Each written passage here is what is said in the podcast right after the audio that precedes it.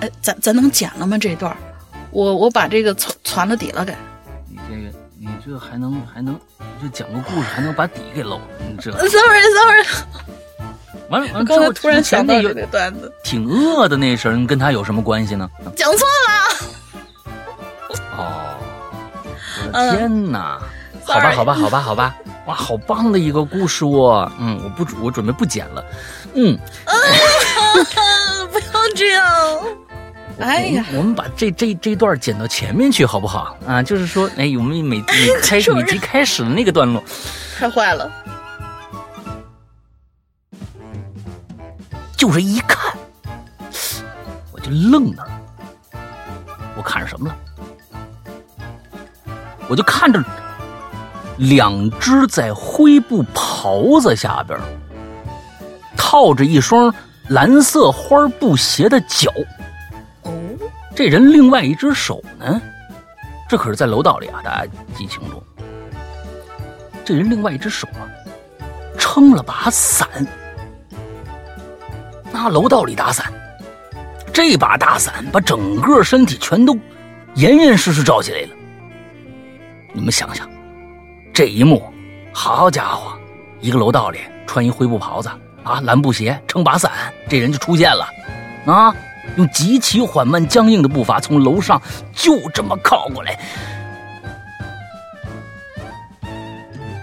老师啊，要发现张聪同学走路，完了，我知道是怎么回事你看，跟咱们的这，跟咱们那个想法啊是差不多的，差不多。张聪同学呀。走路的姿势是越来越怪，大家想想啊，说不定每一位都小时候都干过这事儿啊。张聪啊，你不舒服啊？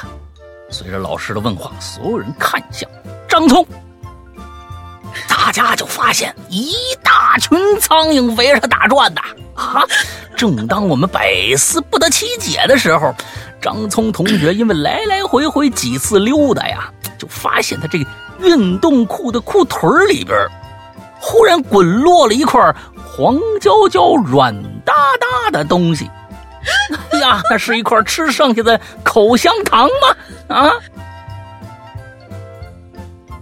我们来说说，在二零二一年，我们将会大家能能听到一些什么样的呃一些东西。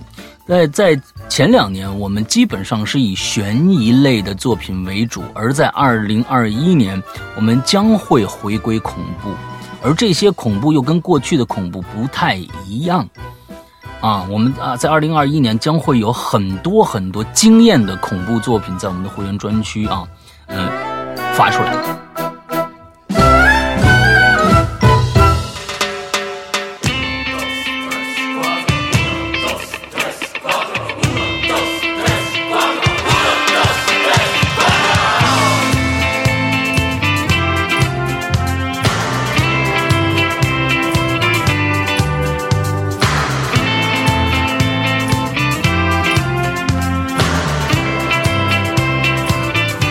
哎，各位听众，大家好，欢迎收听《影榴莲》，我是石阳，我是大玲玲呀。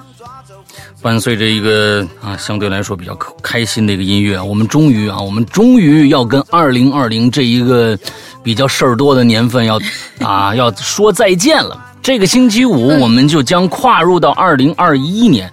我相信，怎么再怎么衰也衰不过二零二零吧。所以，我们一定要。啊，我们终于这个，我们终于要跟他说再见了。啊，在这一年里边，我觉得大家呢，所有的全球人啊，全全球的，呃，不光是华人了，全球人过得都不是特别开心啊，被这个疫情闹的。但愿呢，这个二零二一年啊，我们这个呃，随着疫苗的出现啊，完了之后，随着防控啊，尤其是我国啊，让学全世界来学习一下我国的这个防疫的这种啊经验。希望这个疫情啊能够得以控制吧。虽然现在，呃，这个美国还是啊每天在创新高，我也不知道他们努这个这个是争这个先干什么啊？这个这个东西挺要强的啊 啊！从一天两万、五万、十万呀，二十万哟，四十万，你你跟谁说理去？你这个东西，这个这个，哎呦我的天哪！那希望老美呢这些领导阶层们啊，也希望呢啊了解一下人民的疾苦啊，也了解一下这个病毒到底能带来多少的危害啊！我们希望在二零二一年，病毒跟我们说拜拜。啊，也希望大家呢在二零二一年可以这个啊事业有成、爱情有成、各种有成啊，大家能够开开心心的吧。嗯啊，所以呢，为了庆祝二零二一年的到来，我们的节目做了一个非常坚决的一个决定。啊，这个决定是非常的难下的啊！这这个我们的这个也是做了很多的思想斗争啊。我们的节目做了这样的一个决定啊，其实往常也有，也就是说呢，在这个呃新年的这几个假期啊，啊，就是一二三号，也就是这个星期的五六日这三天，我们毅然决然的决定断更啊，我们就是不更新了。啊，哎呀，我啊，每次到国家日、国家的节假日呢，三天以上的这个这个节假日啊，我们一般都很开心，因为这个啊，我们就不更新了。所以呢，大家注意啊，这个星期五、星期六、星期天这三天，不管是我们的免费平台，还是我们自主的 APP 上的呃节目，全部呃就就断更了。三天，从下个星期一开始，我们正式恢复我们的播出，好吧？嗯，尤其是我很开心，因为我的直播在星期五，所以对我也逃了一天，可开心了。OK，OK，OK，OK，嗯，好的，好的，好的，那我们这个就先跟大家通知一下啊，我们第一个欢度这个二零二一的到来啊，完之后第二个呢是我们要断更了啊，我们这几天呢不更新啊，先希望大家理解一下。OK，我们接着这个星期要来到了。啊，这个没主题的主题的这个第三期，特别乱炖呢，这个形式呢，看来大家呢还是比较。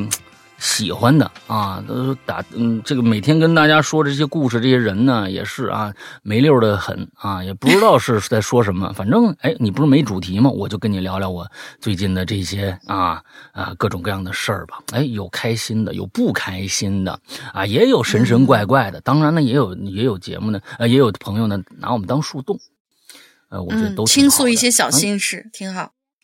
没错，其实这个节目啊，呃，我们的节目呢，包括我觉得这个任何一个节目本身的呢，就是要为大家服务啊。如果能给提供给我们的节目能提供给大家这样的一个树洞这样的一个功能的话，哎呦，那我们太开心了。所以呢，看看今天啊，我们的朋友们都讲了点什么吧。来，嗯，好，第一位同学叫白泽义，他说：“大玲玲，山羊哥。”鬼友们，大家好，我是失踪了几期的白泽义。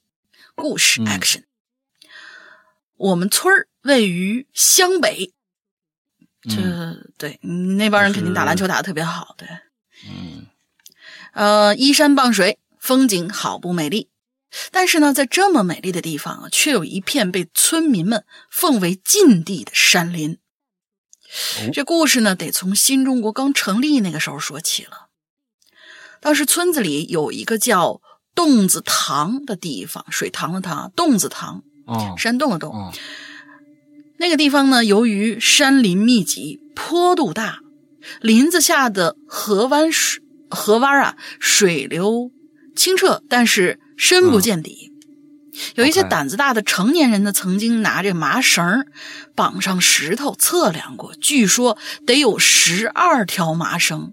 就应该是一捆儿为为一条吧，十二条麻绳加起来那么深。当然，我们也不知道它麻绳，呃，具体的那个单位长度应该是多少。但是听这么个形容啊，很多人应该都会敬而远之了。只不过这村里头总有那么一些不信邪的小孩儿，他们偷喜欢偷偷的呀，划着竹排去那边戏水。这不是有这么一天吗？有个孩子就大叫着跑回村子里说：“哎呀，有伢子淹死了！”就是因为就是湖南那边管那个小小朋友都叫伢子嘛，啊，伢子嘛。他其实是伢子，嗯，啊，伢子要就把那个牙，嗯，对对对，可能对，就是写成写成文字以后就是一个单人旁旁边一个牙齿的牙的牙子，对。然后几乎全村的人都跑过去了。说来也奇怪呀，自那以后，每天的那个时候都会有人溺毙。村里的长老们就觉得是不是有什么脏东西啊，或者是不是冲撞山神了？于是长老们请来了一位法师。这法师呢就在这个洞子堂做法，完毕之后呢，就说是最开始那些孩子打搅了水里的东西修行了。至于是什么，法师说天机不可泄露啊。然后呢，知不知道都说这么一句就行了 啊。对对对对对。然后他就变戏法一样，从随身的。一个大包里掏出一条小蛇，放在了脚底下。众人就齐刷刷的呀盯着他这动作，就看到那条小蛇啊接触到地面的时候，呃，不是很活泛，就跟跟死了一样，一动不动的。大概十几秒之后，突然动了起来，然后就沿着河岸往草丛里头爬行，最后不见了。嗯法师的一连串行为，好像是他一早就知道一样，哦，要不然嗯他还能提前准备蛇吗？然后他还嘱咐村民们三年之内不要吃野味儿，以示对当地土地山神的诚意。嗯这不得不说，有些行为虽然被现代科学称之为迷信，但是我们却认为那只是当事人对大自然的一份敬畏之心吧。反正自那以后，村子里倒也平平静静，人们都安安稳稳的过日子。村里的土地庙啊、山神庙啊、家族神庙也是香火不断。嗯然后呢，好景不长，历史上的某一个时期吧，就到了。嗯村里面呢，就什么什么什么啊，红卫兵啊啊啊啊，红卫兵横行，他写的是缩写，红卫兵横行，啊就是文所有的大革啊，对，所有的大庙小庙就都被砸毁了。嗯，我啊，我伯我爷伯爷爷我伯爷爷就是就是他叔叔，就是他叔叔或者舅就或者大爷。OK OK OK，我伯嗯爷爷举着小红本儿，带领其他人把家族神庙烧了个干干净净。很多人就说他这种行为以后一定会遭报应的。可那个时候嗯他年轻气盛又光辉照耀，自然是无所畏惧嘛。哦，对嗯，插个题外话，八年前这伯爷爷去世了。去世之前，刚开始呢有些老年痴呆，做出了很多匪夷所思的事儿，到最后呢，全身瘫痪，大小便失禁，愣是被折磨了两年多才走。嗯看来这人呢，还是应该多做善事嘛，凡事对得起天地，呃，对得起天地人还是比较好的。啊，回来正题啊，那段时期过去以后，村里又开始恢复土地庙和山神庙了。大概是一九七几年的某一天，村里有个人带着干粮去下地，他的家，呃，他家的地呢，正好就在这个之前提到的洞子塘附近。中午的时候，他吃了点食物，就躺在玉米地边上休息了一会儿。结果半梦半醒之中，耳边呢就响起了一阵刮风的声音，而且声音还很大。他当时以为要变天了，然后立刻就醒了。醒来之后，嗯循着声音出现的方向看过去，远远的就看到一条大水缸粗的像水管一样的东西正在慢慢的移动，而那阵风声就是那个庞然大物穿梭在草丛里的声音。哦这个时候，与恐怖片不同的发展状况出现了。他扭头就往家里跑，什么锄头啊、水袋啊，什么都没拿。回到村里，逢人便说：“这塘子洞里，呃，就是洞子塘里有大蛇。”但是其实他也没看全，到底是不是蛇，只是觉得能嗯移动的大圆柱，在他的印象之中应该是成精的蛇了。当然，他在告诉别人的时候，为了凸显自己的英勇啊，愣是把场面描绘的极其恐怖。于是那块地方啊，就真正的成了村里的禁地了。次一年，村里发生了一件更玄乎的事儿。这天呢，有个小男孩背着刚摘下来的橘子，想送给隔壁村的外婆尝一尝。小男孩他的外婆住在河的对岸，当时接连两个村子最近的路呢，就是一座高出河面七八米的木桥。这座桥是位于洞子塘下游一两公里的地方的，桥面不宽，只能容纳两个人迎头过桥。小男孩从家里出发，蹦蹦跳跳上了桥，眼瞅着桥都过了一半了，忽然这耳边就响起了呼呼啦啦的水声，他呢就好奇的扭扭头，四处张望，结果就看到了一个非常震撼的场面出现在了他的右边的方向。那是两条树枝从上游以很快的速度从洞子塘那边竖着插在水里飞过来，河水被树杈分成了两片，朝岸上冲过去，颇有乘风破浪的感觉。那就是划开水的，对对对对对，啊上面有两个摩枝儿西分海的那种画面，感觉像是。嗯，等树枝能看清的地方，小男孩此生中最难忘的一个画面出现了。他先是啊，呃，他先前看到的那个树杈啊，近了一看，居然是两只脚，就那个头上的那种类似于像是鹿角或者说龙角之类的东西，而脚的下面俨然就是一条往前冲刺的水缸粗的大蛇。小孩吓得瘫坐在桥上一动不动，一直到晚上，小男孩的妈妈迟迟见不到人，就准备去对岸接他，结果才在桥上看到了仍旧坐在那儿一动都不敢动的小男孩。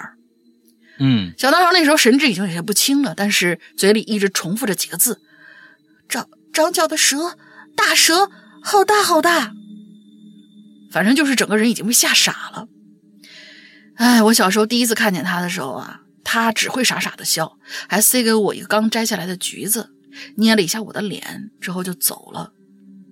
老妈喃喃自语说：“老呃，老妈经常喃喃道说，可怜啊，长得多好看呀。”我就问妈妈：“她是生病了吗？”老妈说：“她是被蛇给吓傻的。”好了，故事讲完了。我是白泽义。由于搬砖太忙啊，错过几期榴莲啊，今天终于我又出现了。主播们，呃，主播鬼友们，晚安。我说讲的好好啊，啊，这这个反正写的非常的详细啊。对对对对。啊，这个我也不知道，这大蛇啊是当年的这啊大师留下那条蛇呢，还是说确实是在潭底当年那个潭底啊在修行的不知道什么么东西，嗯。哎，这东西也有可能啊。说实在的，这大蛇呀，就算不是修行的什么神物，它呢也能置人于死地。啊，你反正去了，你也不知道那潭底有什么东西，哎，就上来一个，说不定就是一个远古时期啊遗留下来的什么生物，嗯，对不对？哥斯拉也好，奥特曼也好，是不是啊？你这个东西谁知道呢？他不一定修行啊，反正他弄死你，反正很简单，人家都长脚了啊，你不知道啊。对，呃，这这个，反正我是觉得，嗯，你说，你先说，啊，我是觉得这个大仙儿什么的呀，呃，很有意思啊。其实啊，大仙儿什么的这个东西，其实有没有能耐啊，不见得他他能不能拿着拿一条蛇放在地上，那蛇先是不动，后来擦穿穿走了，那个东西其实不见得啊，就他必须有那个形式，那个形式主要是给啊，你你们看啊，村民们安心，这么着，哎，他有个不，他有个神迹。感觉像一个神迹，哎，他必须有这么说。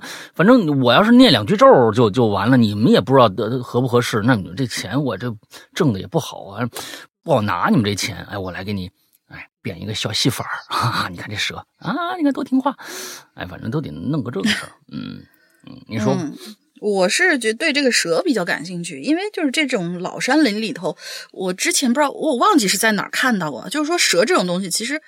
轻易之下没有遇到那种，比如说找不到神儿或者怎么样的这种情况，嗯，它能够一直一直一直一直的生活下去，然后那个蜕皮越长越大，越长越大，就是咱们看过那个叫。呃，狂蟒之灾里边那个里面就就是因为是在那个原始森林里边，没有什么可以侵害它的东西，大家对它也是比较敬畏的，也是绕着它们走，最后就会出现那种真的像水桶那水缸那么粗的那种森蚺，就是那个影片快结束的时候出现那个大的森蚺，我觉得是有可能的。这种老山林的谁知道呢？嗯嗯，长脚的这个东西啊，就就就就比较新鲜了啊，长脚这个东西就比较新鲜了。好吧，那下一个叫大波浪不浪啊？大波浪不浪啊？不知道，他叫大波浪啊。两位主播好，我来讲一个。大波浪这个你你得当心点啊，他没有没有标点。嗯，他只有好吧，只有空格没有标点。啊，我来是讲一个我上小学五年级的时候发生的事儿。其实我五年级以后就辍学了啊，因为我呢。老师说我这个作文不加标点啊，就是勒令退学了。嗯，啊，就是五年级的事儿。虽然呢已经过去二十多年了啊，但每当想起来呢，都不禁的感到一种一阵心悸啊，害怕。我老家呢在东北的某个工业城市，东北的工业城市是实在是太多了啊，在一个刚下过大雪的冬夜，大概晚上八点多钟。我老妈呢，让我给我二姑家呀送几颗白菜去啊。冬天的这个北方人现在没有了啊，现在的小孩都不一定知道啊。北方呢，以前呢要讲究叫冬储大白菜，对啊，这个东西是必须一定要有的。当时没有菜。啊，每一家每一户啊，你像八十年代到九十年代那时候都都有这个事儿，很多的地方啊，那就根本就到冬天，它就没有什么，就别的地方别的省份的菜呀，什么这个那的，那时候也大棚很少，哎，这时令只有时令菜，比如说大白菜那大白菜呢，它也得藏起来。那怎么怎么的冬储大白菜呢？就是说那个大冬天它也不生产大白菜了，啊，但是大白菜特别抗冻，所以要把大大白菜基本上冻起来，放一窖里边啊，或者怎么着的，哎，冻起来储存起来。那我二姑家呢和我们家呀就隔了一栋楼，挺近的。送菜这种事儿，那我就经常干呗。所以呢，我稀松平常的啊，就是这个出发了。我背着一袋子白菜。就来到我二姑家楼门口的时候啊，哎，我就看着这门口啊，楼门口蹲了个男的，啊，低着头在那抽烟。当我也没多想，匆匆忙忙上了这个二姑家啊，到了三楼，哎，当当当一敲门，二姑开了门，我也没进屋，我就直接把这菜就就递给他，打声招呼，我说走了。哎，二姑把门关上，我准备下楼回家。那时候啊，楼道里呢也没有声控灯什么这种东西。二姑关上门以后，这楼道里可就黑了，什么都看不着。就与此同时啊，就看着一道微弱的手电筒的光亮，还有一个很轻微的下楼的脚步声，啊，就传过来了。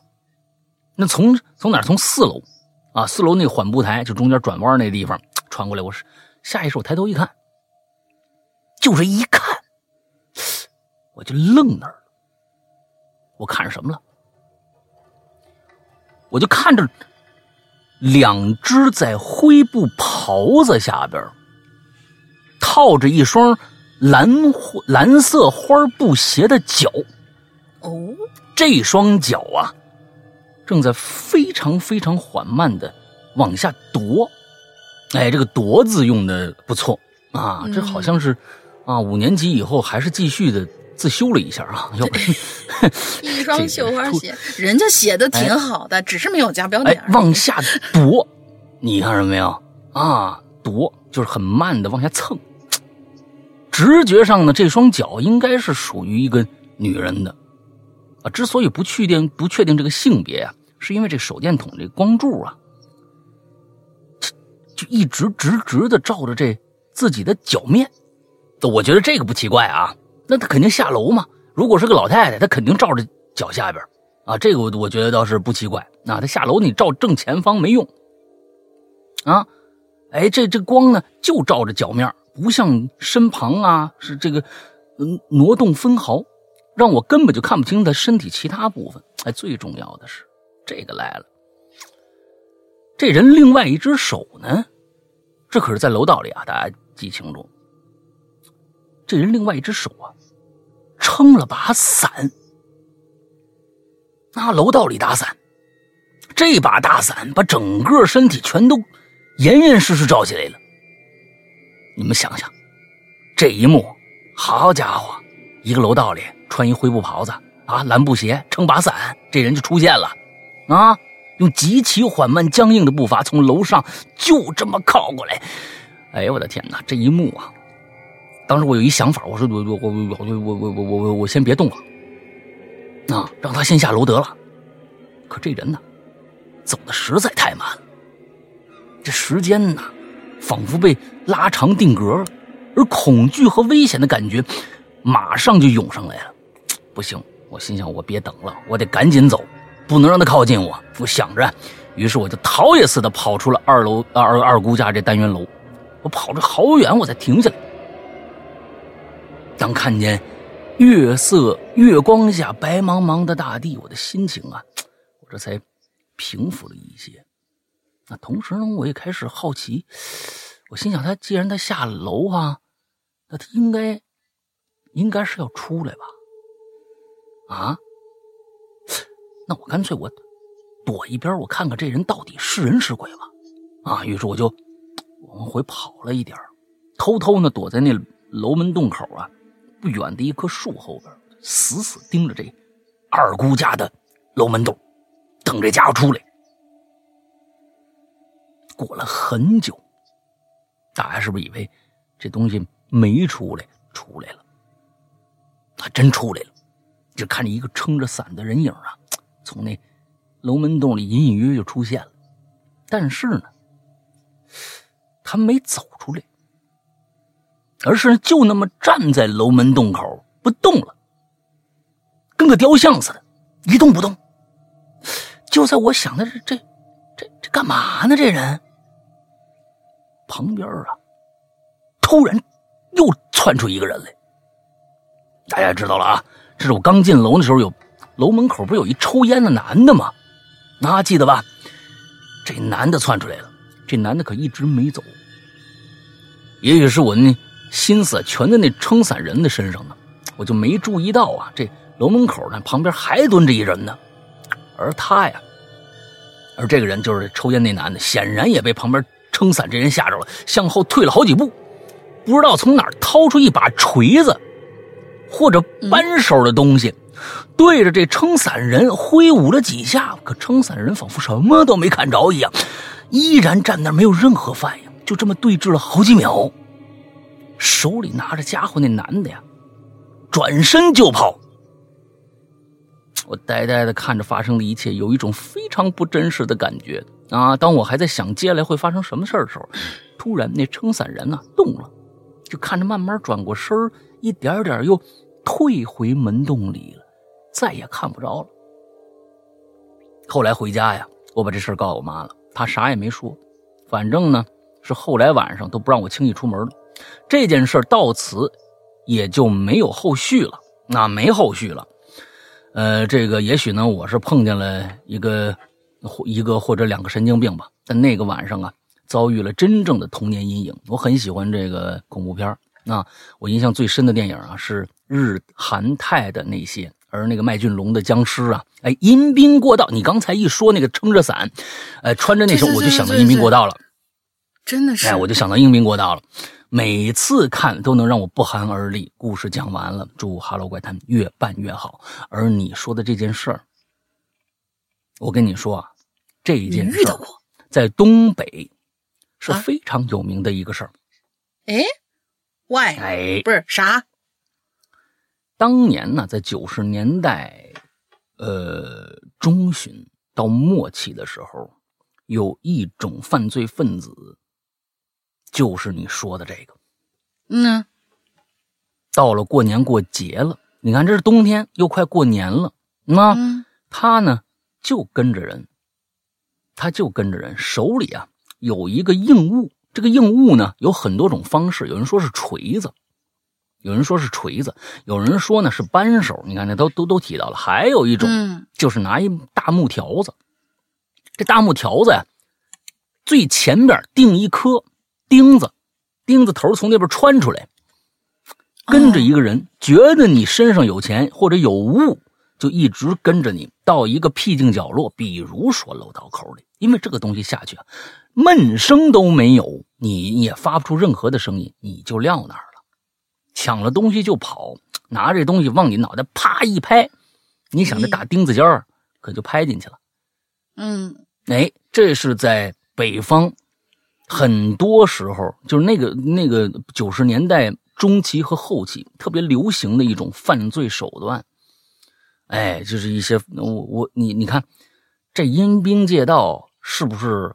来惩罚这个人的呀？不知道，啊，我觉得还挺有趣的。那这个东西往后，也这这里边其实有很多的隐藏点。如果你不知道的话，你可能说这人到底干嘛？拿一锤子，拿一扳手，为什么他蹲在门口呢？他可能看着你就拿几颗白菜，小孩就没跟上去。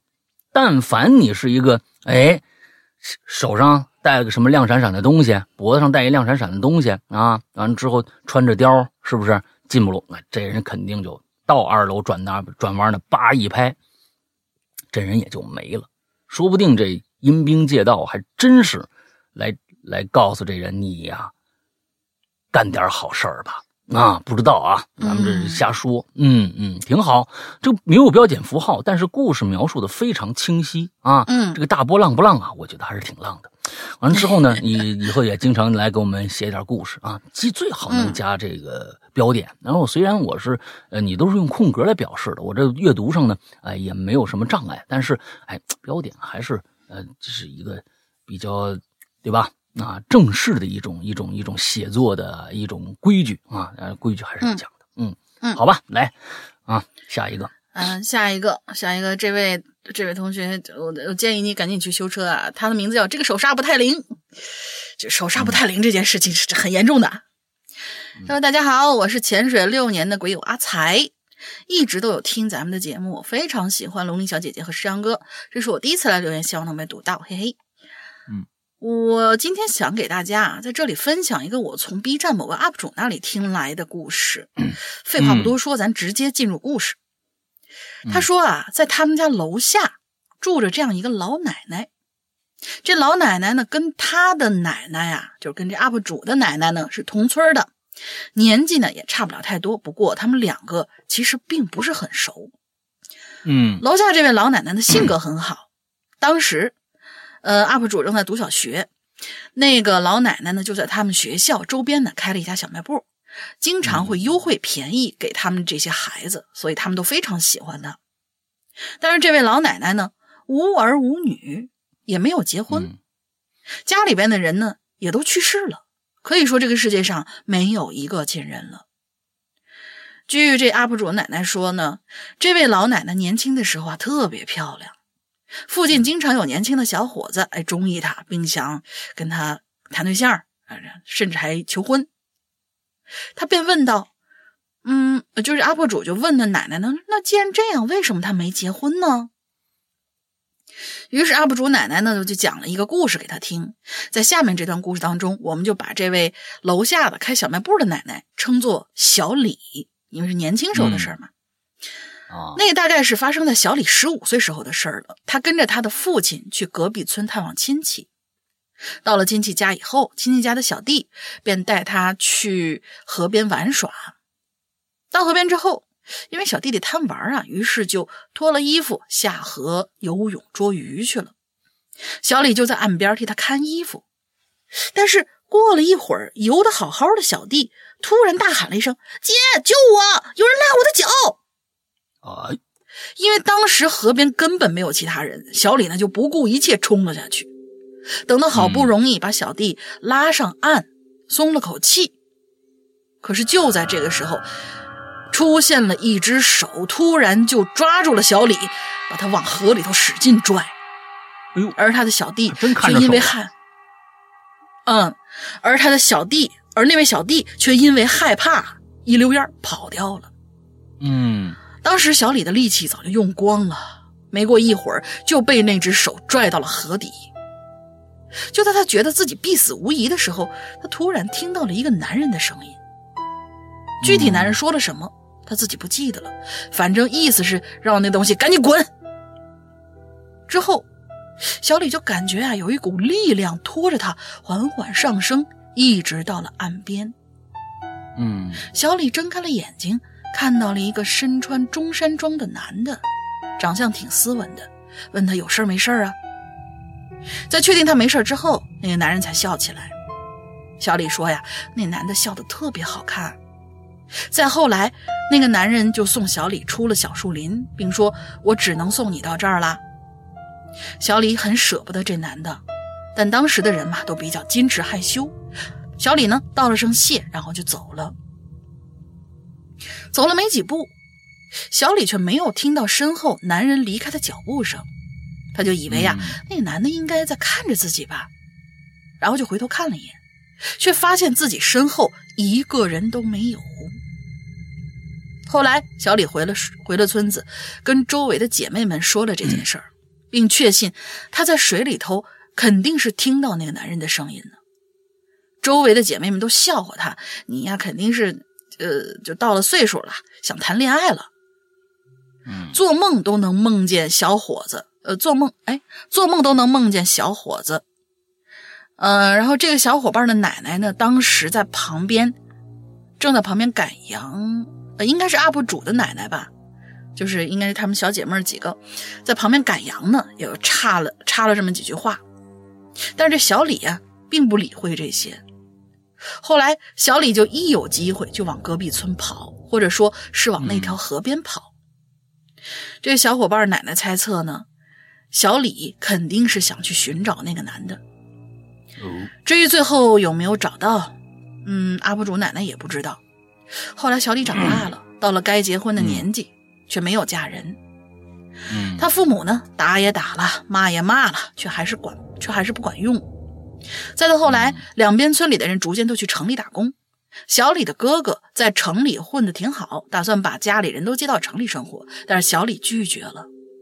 他一个人守在村子里面，他一个人守在呃，一直守在村子里面生活。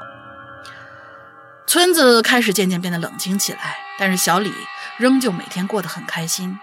UP 主奶奶说，有一天她路过小李家门口的时候，就发现小李一个人坐在门口，望着另外一个村子方向，沉默着。再后来，因为要建水库，大伙儿都搬走了，小李无奈只好搬过来跟父母一起住。但是他终身未嫁，直到现在为止。这位小伙伴也偶尔能够看到他，在晚上夜深人静的时候，这位小李奶奶呢，总是望着村子的方向。就那么沉默不语，也不知道在想什么。嗯，阿布叔奶奶说：“呃，阿布叔奶奶说到这儿也叹了口气，说这真是一段不该有的缘呐。喜欢一个鬼鬼神神的东西，那是我们正常人该碰的吗？这是造孽呀。”嗯，就像这个故事结尾说的那样，他们之间仿佛两颗互相交错的流星，一眼之后便是光年之外。有些人在等待，注定不会。呃，有些人的等待注定不会等来结果，即便如此，他也愿意用一生去守候。最后的最后，祝愿节目越来越好，帅哥越来越帅，龙小姐姐越来越嗯，好，完了。这这，我我是觉得呀，这是嗯，造什么孽呀？这是奶奶的一个。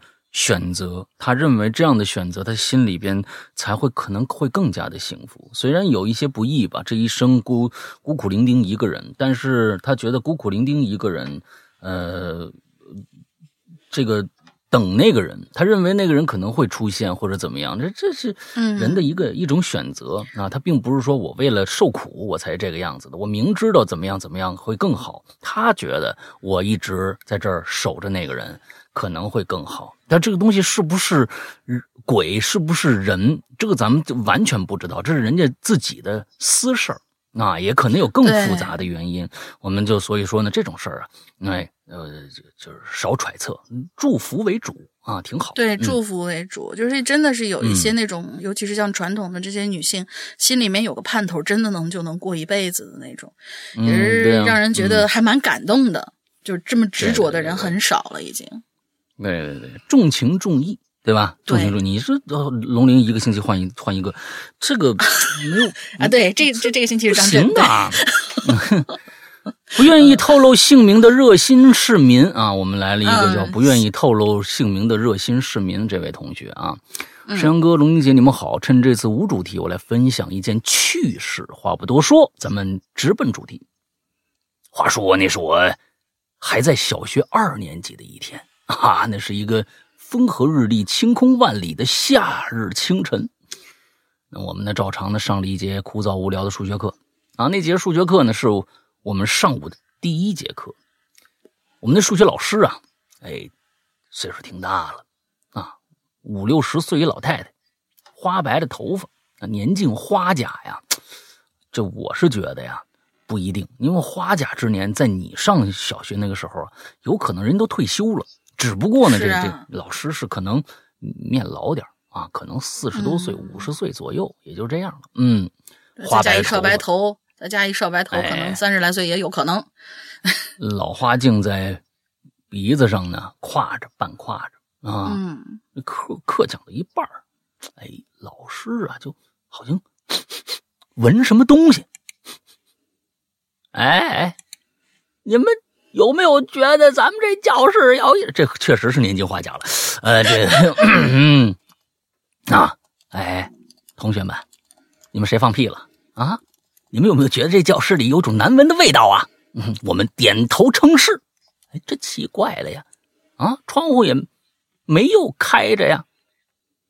没开才有味儿呢，你这个东西跑不出去啊！那这好家伙，十个小朋友同时开干，我跟你我我跟你说，前几天都吃了韭菜馅饺子，你你你这屋子就完了。嗯，奇怪呀，这窗户也没开着呀。嗯，数学老师说着要去啊 哎，检检查了一下窗户，嗯，因为我们这教室楼下边没隔多远就是一公共厕所，每天夏每年每到夏天那味儿啊，哎呀，可棒了。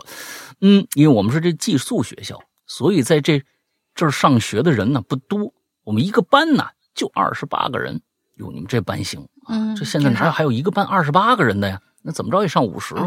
数学老师，对呀，这样吧，咱们今天就复习吧，啊，去外边透透气儿吧。哎，你们这数学老师也挺好的呀，你这怎么能无聊呢？你看看，刚有点味儿，人家就受不了，人家要出去透透透气儿了啊。老师是不错，就是数学课无聊啊。嗯，就去了外边这走廊，可是没一会儿啊。咦，还是有一股那个隐隐的味道啊，钻入鼻孔。说来也怪啊，这你你你要仔细闻啊，也感觉不出来这味儿到底哪儿发出来的。然后呢，数学老师又去这教室里又闻啊，大家都变狗了啊，就啊进进去都都这个声，嗯，哎呀，就闻着闻着说，嗯，行了，我知道了啊，这味儿啊，走廊的。走廊的，大家赶紧吧，都进教室吧。嗯，说着带着我们就又进教室了。可是，一会儿啊，还是有有味儿啊，就又去走廊。这帮人也没有什么好干的啊，来来回回好几遍，就为了闻个味儿。这个东西，你你你们亏不亏啊？你知道吗？那本身这味儿不好闻，你们还狂闻。你这个东西，嗯，随着来回走动，人体净化器，嗯。张成同学啊，他这写个 ZC 啊，ZC 同学，总裁同学吧？我觉得啊，怎么不管这怎么不可能比较好玩总裁同学，张聪吧，叫张聪吧，张聪同学也行。哎，这个脸上啊，露出了一丝不易察觉的怪异表情。老师啊，也发现张聪同学走路。完了，我知道是怎么回事儿。你看，跟咱们的这，跟咱们那个想法啊，是差不多的。差不多。张聪同学呀，走路的姿势是越来越怪。大家想想啊，说不定每一位都小时候都干过这事儿啊。张聪啊，你不舒服啊？随着老师的问话，所有人看向张聪，大家就发现一大群苍蝇围着他打转呐。啊！正当我们百思不得其解的时候，张聪同学因为来来回回几次溜达呀，就发现他这个运动裤的裤腿里边，忽然滚落了一块黄焦焦、软哒哒的东西。哎 呀，那是一块吃剩下的口香糖吗？啊，吃不是是半截油条。一群油条，我跟你说，这这这大明小时候没干过，没少干这事儿啊！你看这都多少经历，我只能想象得到。不是，我只能想象。故事讲完，我给你讲个讲个笑话。我突然就想到那油条那个梗啊。这个时候呢，他的一个死党啊，叫缺心眼同学。哎，真是哎，缺心眼同学。哎，这 Q X Y 啊，他确实是缺缺心眼。缺 缺心眼同学啊，看热闹不不嫌事儿大，说：“哟，你这是不是上课偷吃东西了，哥们儿？”说着呀，弯腰就去捡那异物。这时候，数学老师大喝一声：“住手！啊，住手！太脏了！”吸引了所有的目光，望向数学老师的时候，发现他脸上的表情由焦急转成了惊惧，之后转变成了一丝苦笑，化为了一一声叹息。哎呦，这一段写的漂亮啊！你看看人物的这个啊心路历程，哎，后来又展现出为花甲之年之后吃过见过的一抹玩味，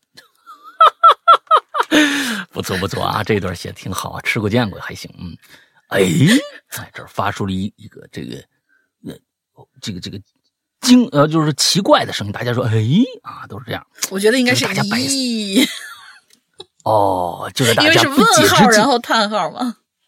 啊，不解之际，身后传来了缺心眼同学的叫声，拉回了大家视线。哦，那确实，哎，是这样的。众目睽睽之下，那团黄焦焦、软塌塌之物，在缺心眼同学这厮的手指间发生了剧烈的形变。捏碎了。我操！一声的这个啊，冬日里啊啊，一声这个犹如冬日里啊，这夏夏天啊，夏天，嗯，夏天这味儿确实。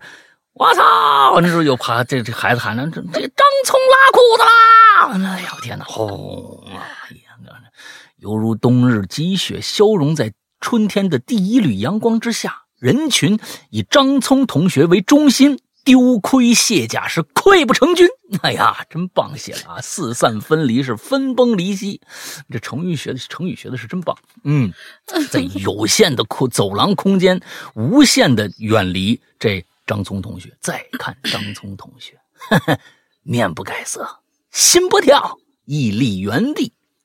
这一刻，我心中不由自主的浮现出了那一句话：嗯，他的心是冷的。他的血是冷的，他的大腿根子、屁股蛋子也是冷的，啊，虽然呢，刚拉的时候可能还有温度啊，是吧？但是呢，这丝毫改变不了张聪宛如乱世英雄身陷敌营的从容姿态。调转身形，张聪走向了人群之处，所到之处无人敢挡。看着他默默走向宿舍的身影，人群中的数学老师突然喊道：“那个。”缺心眼，你你跟张聪一起去吧，跟他换换裤子啊！反正你那手，反正也就也就猫过了，是不是？你们俩都不干不净的，赶紧赶紧去，洗完了回去上课。后来呀，啊，你们还想听后续是吧？没后续了啊！洗干净上课呗，是吧？毕竟那时候我们都才九岁啊。打完收工，石阳哥啊，龙玲姐开开心心，事事顺利。祝《哈喽怪谈》尽早成为名动天下、业界第一的有声节目，谢谢吧，嗯，谢谢。嗯，这故事写得好，这故事写得非常之生动。我就不愿意透露姓名的热心市民啊，我还是希望以后能够经常看到啊你的这个佳作啊，这故事写得很好。不过呢，我觉得什么呢？全体呢，包括老师啊，也都有点缺心眼儿。啊，怪味儿没闻过，不知道什么味儿，屎味儿还没闻过吗？是不是啊？这一闻就知道啊，对不对？那就就就直接，哎，你这哪儿吃过见过这老太太？我估计是她应该在那个那种环境之下，不太可能会有那样的一个味道出现，所以一下没转过来。就你想，一教室大家上课呢，你怎么会突然出现一粑粑味儿呢？不不可不太可能，所以就哎。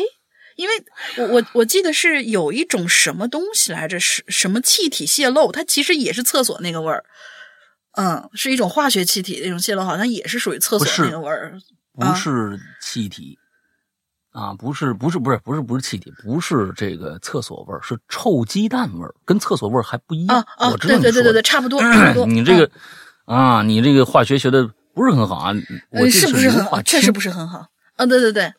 硫化氢，我记得是硫化氢，就是那那种类似的那种东西，臭鸡蛋味儿那种味道。对，这个东西放在哪儿呢？这个味儿啊，一般呢是加在哪儿啊？加在煤气里头，加在煤气里头。有一些煤气里边会加这个东西，为什么呀？煤气是无无味的，无色无味的。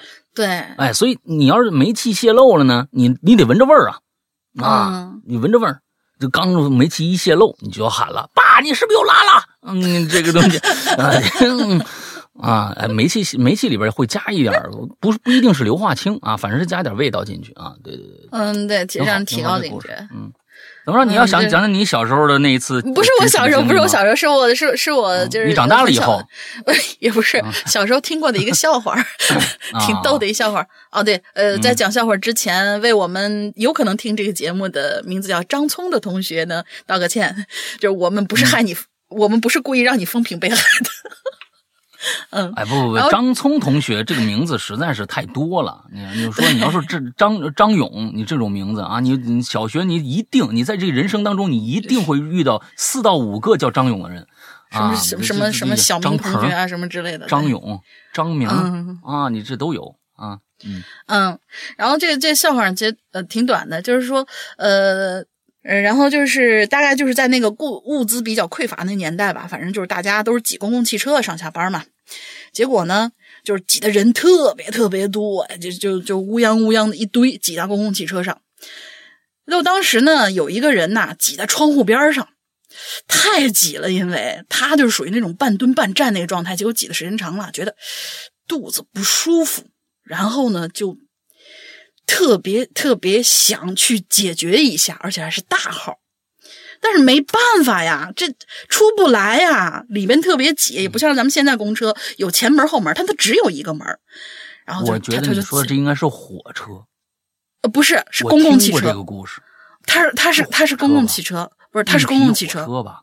公共嗯嗯是，对，因为因为还因为还有售票员，随便随地吐痰就得罚五块钱，还有售票员的嘛？你先听我讲完。然后，嗯，他就在那个车上面，就那怎么办呢？于是看着大家都没注意呀，就在车运行当中，他想着，要不然我就把窗户给拉开了。窗户拉开以后呢，就凑凑凑，屁股凑到了那个。窗口边上，然后啊，就啊脱了裤子就开始解决。但是这个时候啊，突然就听见售票员探出脑袋来，然后指着他就大喊了一声：“窗口边上那个脸大的人，那个人啊，别在窗口吃油条，赶紧把脸收回来。”嗯啊，好吧，下来下下一个下一个下一个来，太坏了。好，嗯，下一位同学名字很优雅，跟我们上个那个就是形成了鲜明的对比，叫雅颂晴风。美丽的龙吟小姐姐，帅气的诗阳哥，你们好！听怪谈已经三年多时间了，很喜欢咱们怪谈。在我看来，这里不仅仅是灵异，还有欢乐，还有感动。要知道，这是第一个讲灵异经历能把我感动哭的电台呢。嗯，就是在就是在在人间这节目里面，现在叫奇了怪了。某一期叫梦露那位同学来受受访的那一期，那个姐姐讲到她奶奶去世之后送给她一小狗的那个故事。然后我今天第一次留言，好激动。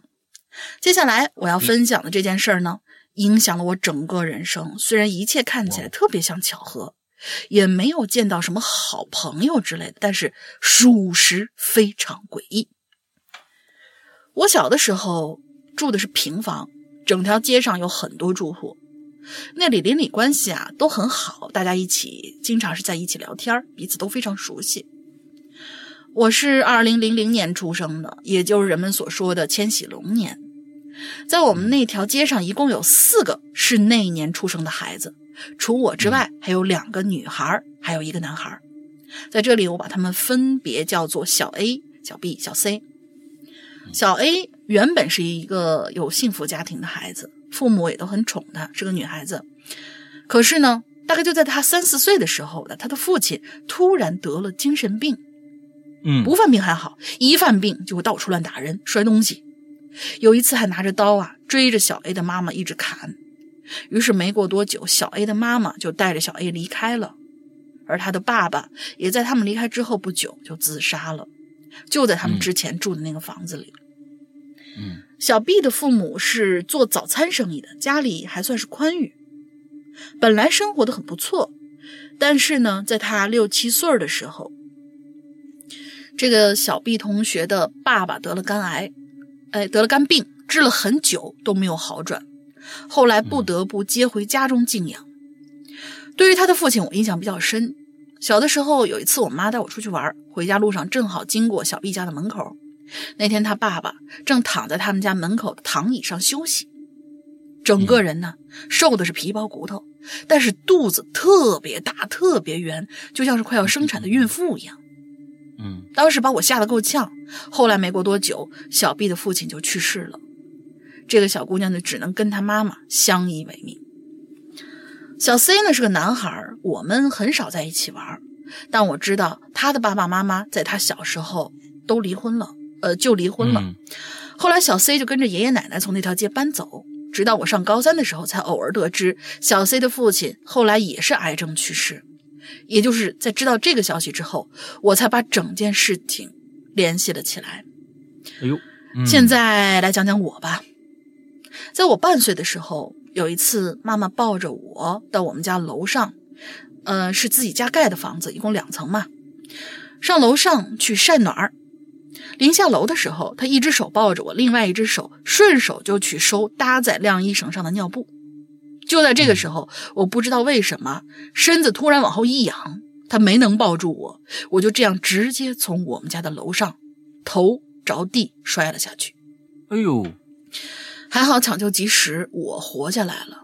但是因为摔到了脑部神经，我没有办法独立行走了。有的时候想想，真的觉得挺可怕的，又很庆幸。可怕的是，我们四个人的命运似乎注定很与众不同，就像受到了什么诅咒一样。庆幸的是，如果这一切真的像我所想的那样，至少老天还算对我网开一面吧，把我那份报应放在了我自己身上，没有去伤害我的家人。否则，我一定会因为自责而活得更加痛苦。其实我还挺幸福的，有幸福的家，从小到大想做的事情都能完成。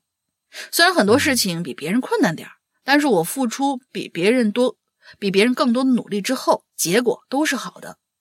而那些曾经的痛苦经历，如今都成为了珍贵的回忆，因为他们都是我努力过的一些印记。现在呢，我已经读了本科，我会继续努力生活。我也相信未来是会美好的。是很美好的，毕竟我命由我不由天嘛。好了，故事讲完了，辛苦两位主播啦。最后祝怪谈越来越好，收听长虹，祝山哥、龙玲姐天天开心，万事如意，爱你们哟，比心。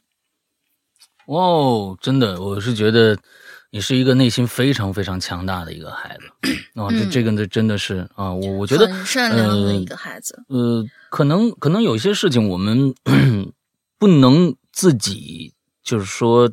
亲身体会，不知道那件事情对于当事人来说有多么多么的难。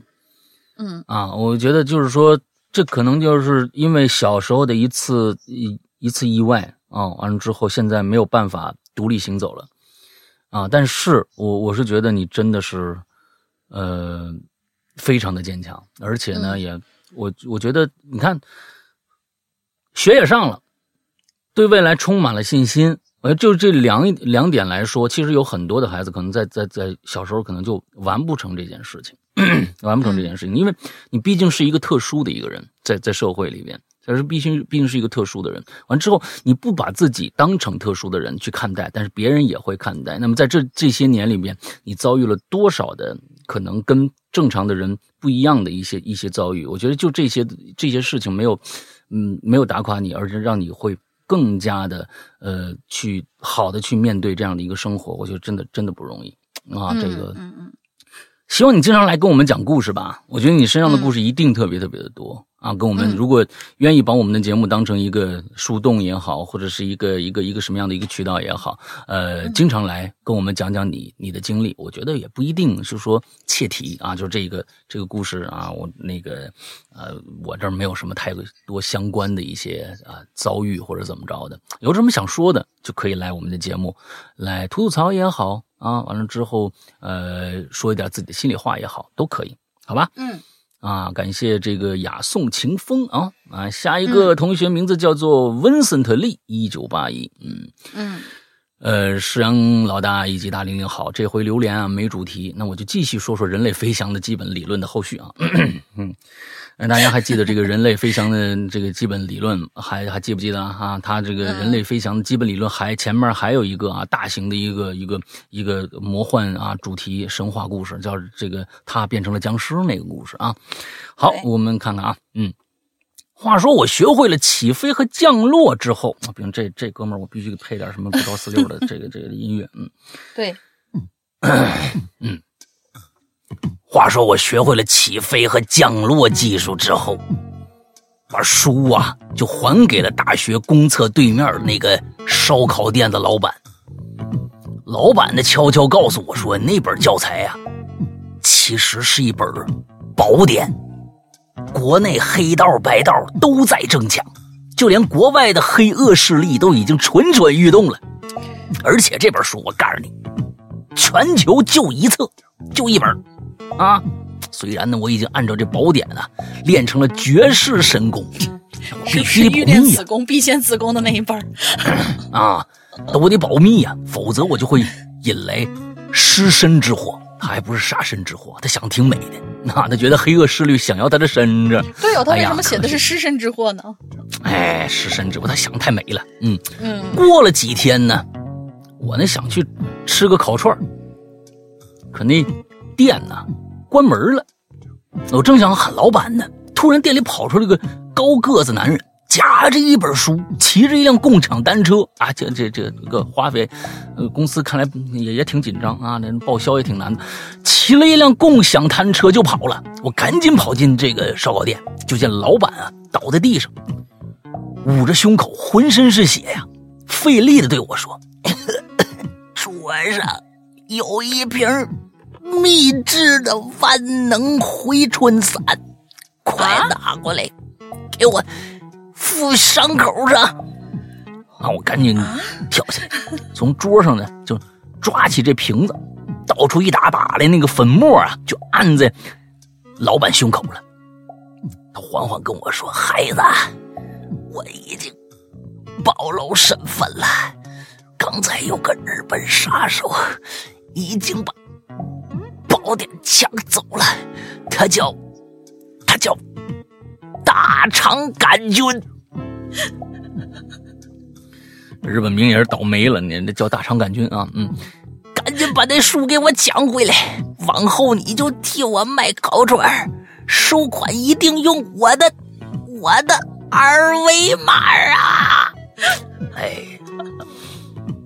老板呢，掏出一张小卡片，啊，这颤巍巍的交到我手上。完之后呢，他突然发现我手里那瓶子了，突然吃惊的问我：“你，你刚才给我擦的是什么玩意儿？”我低头一看，瓶子上写着“王守义十三香”。原来这桌上呢还有一个一模一样的瓶子呢，那个瓶才是那个万能回春散。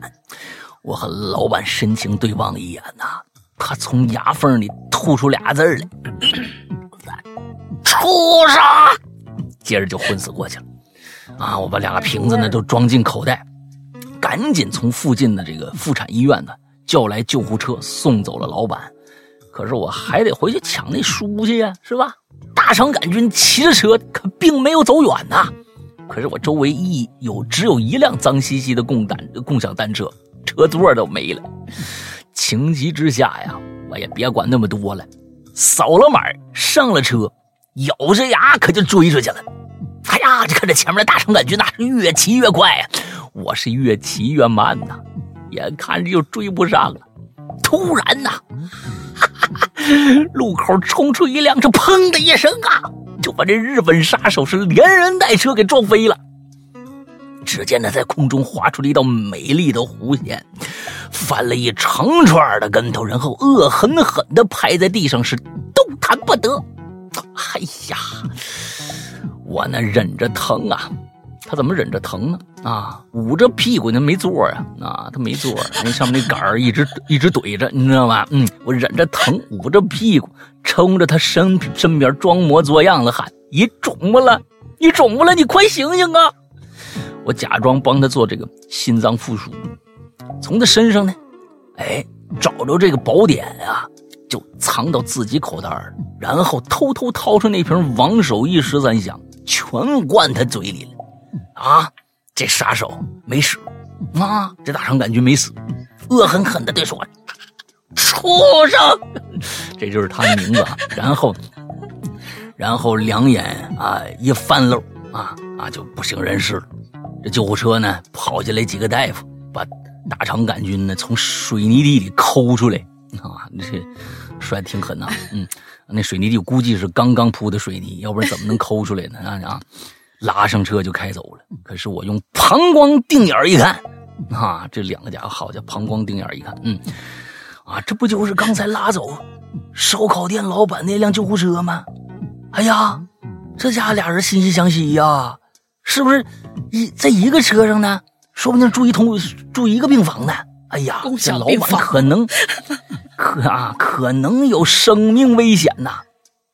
我就赶紧扶起那辆没有车座的共享单车，又一次忍着疼啊，怼着屁股啊，我就上路了啊！一路哭着呀，我就追呀追呀追呀追呀！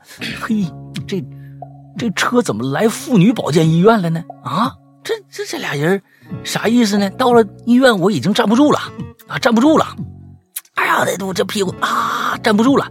掏出老板秘制那个万能回春散，吞了一小口，嘿，这这这这这太灵了！这一小口药刚下肚，瞬间觉得浑身酸爽，活力四射，智商飙升，闪瞎了狗眼的。这智商也有用啊！对对对，情况紧急呀！啊，你这个东西，你你这这能写出这故事，那智商都有点问题。情急之下啊，我得赶紧除掉日本杀手啊！我就混进妇产科了啊，把即将啊开始这个剖腹。呃，剖腹产剖腹产手术的那个产妇的名字啊，我就改成大肠杆菌了。哎啊，不一会儿呢，那他把那个剖腹产那个名字给那个真人的名字改改成大肠杆菌了。不不一会儿呢，几个护士啊，把齁到那个昏迷的日本杀手啊，就从这个急诊室里边直接接进了产房。啊！产房很快传来喜讯呐！哎呀，大肠杆菌由于体内十三香浓度过高，引引发产后大出血，啊，抢救无效，当场也就死了。啊，尸体呢？啊，医院一商量，也就那什么吧，咱们这个赶紧快一点啊，直接就送锅炉房了，火化了。嗯，我就赶紧的跑到急救室找那烧烤店老板呢。刚走到急诊室门口，我就听到里边大夫喊：“病人没心跳啦，赶紧准备抢救吧。”哎呀，就看着护士们呐，啊就往那房子里面送各种那抢救抢救设备，我就赶紧冲进去，把整瓶那万能回春散全都灌老板嘴里了。只见老板猛地睁开双眼了，仰天大笑，哇哈哈！一个鲤鱼打挺，可就跳到地面上了，啊，在房里边是上蹿下跳，飞檐走壁呀，踹开窗户直接就出去了。十三楼啊，嗯。屋里所有人都吓得目瞪口呆呀！我是激动的热泪盈眶啊！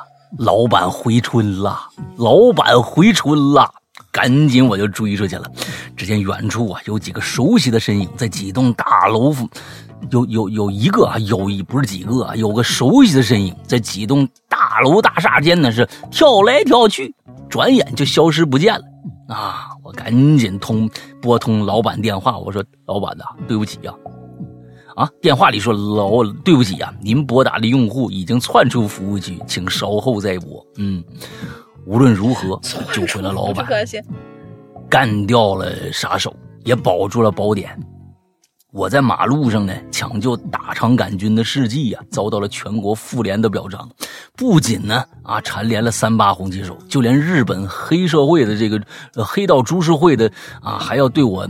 的英雄行为进行嘉奖，在表彰大会上，啊，黑道株式会社的小社长啊啊，小肠疝气啊先生啊，向我这个赠送了他最新出版的新本格推理小说全新力作《管系列之洗脚馆事件》。家伙，洗脚馆事件啊，可以可以可以啊！社长夫人呢，马路牙子女女士呢，当场宣布向我转账一百万。啊，作为奖金，我这兴高采烈，掏出手机，打开微信，准备收款的时候，只听天空突然传来烧烤店老板洪亮的双眼：“畜生！”所有嘉宾都吓一跳啊！我只好垂头丧气的把手机放回口袋，默默掏出老板交给我的二维码。小肠疝气呢，这低声的问我：“刚才是喊你呀？”我忍住眼泪，我也不知道，可能是狗叫吧。扫码完成，仪式结束，天上传来让我心碎的声音：微信到账一百元，一百万。哦，一百万是吧？好吧，挺棒啊！我是觉得呢，就是你看，终于完了。哎，这故事啊，就是屌丝道士那种故事啊，完全不着死溜。啊，完全不着四六。你你这个东西呢，就是哎，你念这么一小段啊，哎，挺好，调节一下气氛，对不对？啊，你要是全篇全这个烂扯淡的，你这个东西，哎呀，你你你读着读着，你就会对生活失去信心的，你知道吗？啊，好家伙，嗯嗯，行吧行吧，挺好，我们每一期也有这样的一个不着四六的东西，仅此一个就够了。挺好挺好啊，你就接着把这故事写完吧，啊。你就接着把这故事写完吧。他后面不是写了故事完吗？不会还有续集吧？千万别了，不然我封杀你。完了之后下两个吧，你连着。嗯。OK，下面这位同学叫二分之一，两位主播好，我听怪谈好久了，从伊里那会儿就开始追了。你你你还把名把名字写错了，是那个讲道理的理啊。之前也一直在潜水，不是他怕写，他怕写写对了算骂街，你知道吗？我们专门的，嗯嗯这次呢，我想说一个我小时候邻居隔壁邻居发生的事儿。那个时候，隔壁邻居家的大母狗生了一窝小崽，有五只的样子。期间呢，送给其他人家三条，自己留了两条。嗯这个故事就发生在剩下的这其中一条小狗的身上。过了大概一个月之后，事情啊就发生了，就是就被发现啊，总有其他邻居家的鸡呀、鸭呀什么的会被其他动物嗯咬死，只留下两个咬洞，就特别像嗯僵尸片里那种咬脖子一样那种两两个洞。嗯嗯嗯，然后呢，鸡鸭的肉又没吃掉，但是里边的血却被吸干了，发生过好多好多次。当时肯定，嗯、哎，当时大家肯定是没有嗯想到那个小狗身上去的。嗯后来有一个晚上，这条小狗再一次吸血咬鸡鸭的时候，被那家的主人听到动静，就发现了，就起来跑去看。小狗一惊，直接就跑回它主人家去，因为小狗白天都是满村跑的，都知道这条小狗是谁家的。后来就嗯跑到了我隔壁邻居家，哎，没写清楚，应该是大家就跑到我隔壁邻居家去找那条小狗的。嗯嗯嗯跟它的主人说了这件事儿。我当时在场，来到狗窝的时候，那条小狗嘴边还有一点点血渍呢。我反正是从来没见过一条小狗狗会有那种眼神盯着我们，我们围在，呃，盯着我们围在它的狗窝旁边。现在想想，还有点起鸡皮疙瘩。后来这条小狗好像被邻居给那啥了，之后村里边就没有鸡鸭被吸血的事情发生。嗯，好了，事情就这样，写的不太好，多多谅解。祝节目越办越好，加油！啊，我想问问啊，我想问吸血这个，这这不不不呃，我我就为什么不可能呢？当然可能。我想问问啊大家，呃说，呃，一说，哎呀，嗯吸血鬼好可怕，不是啊因为它你看看不会，吸这个动作呀，就是我你你你看，啊啊我我是想说的是，啊凭什么人就可以有吸血鬼这样的生物存在，而狗不需不能有吸血狗这样的生物存在？也说不定人家经过一些变异，人家就是吧，人家就变成了这样的一个物种啊，但是呢就被扼杀掉了、啊，也说不定。你这这个东西这这很难说啊，天下之大无奇不有啊，嗯，所以我们才办这个节目嘛，让大家听听还有吸血狗这么一说啊，也是图个 OK 健康吧，嗯。好吧，嗯嗯下一位同学叫手残小姐姐在西，嗯世阳哥、龙云姐，你们好，是是是手残的，打成龙岭迷窟的那个岭了。嗯我是哈喽能怪谈的，对，我是哈喽怪谈的忠实听众。我一直想留言，但是我的体质遇不到这种事儿。后来呢，嗯我就听我朋友说，他呀偶尔总能遇到，是偶尔还是总能呢？偶尔嗯会遇到这种事情。我今天就讲两个发生在我朋友身边的事儿吧。我这朋友啊，上初中的时候，有一天晚上，他爸妈不在，就剩他一个人。大概九十点钟的时候，他躺在床上睡着了。然后呢，他就迷迷糊糊看见客厅里出现了一个人影。定睛一看，好像是个老太太，头发都发嗯白了，穿着一件白色的衣服，正以接接下来这句话还挺恐怖的，正以百米冲刺的冲刺的速度跑到他的房间。这个时候，他瞬间就从床上坐了起来。而正当他坐起来的时候，这老太太也凭空消失了。他长舒一口气说：“妈呀，吓死我了！”然后他就打算就那么坐着，一直等到天亮。但是坐到后半夜，因为太困了，就睡着了。这一晚一夜无书啊，这就完了这故事就完了啊啊！这就完了。嗯也也有可能是做梦梦着了，嗯。嗯然后呢，现在是第二个故事，也是关于我朋友的。朋友爸爸小的时候啊，在家附近的一个池塘学游泳。嗯之所以他爸和他爸的朋友小的时候爱去这个池塘学游泳的原因，据他爸所说啊，是每当感觉自己快要沉底儿的时候，脚底下都能踩到一块跳板，踩上去还呼哒呼哒的，嗯，然后就能给人托起来，以至于不会沉下去。后来他爸才知道，原来他们踩的这个所谓的跳板，其实是一个棺材盖子。他爸这挺恐怖的。爸爸的，嗯，是是是，这这陈陈塘棺还挺那个啊，不是那个陈塘关，就沉了水塘的这个棺棺材还挺那个的。他爸爸和爸爸的朋友后来学会游泳之后，有一次他爸的朋友突发奇想，就把这棺材罐呃，棺材盖儿啊，给弄开了，里面钻出了好多泥鳅。然后呢，他爸的朋友就开始逮住这个泥鳅啊，拿出去卖。爸爸的朋友家里亲戚亲戚还吃了这些逮来的泥鳅，结果没过多久就去世了。是不是因为吃了这些曾经在棺材里的泥鳅而去世，就不得而知了。而这个池塘。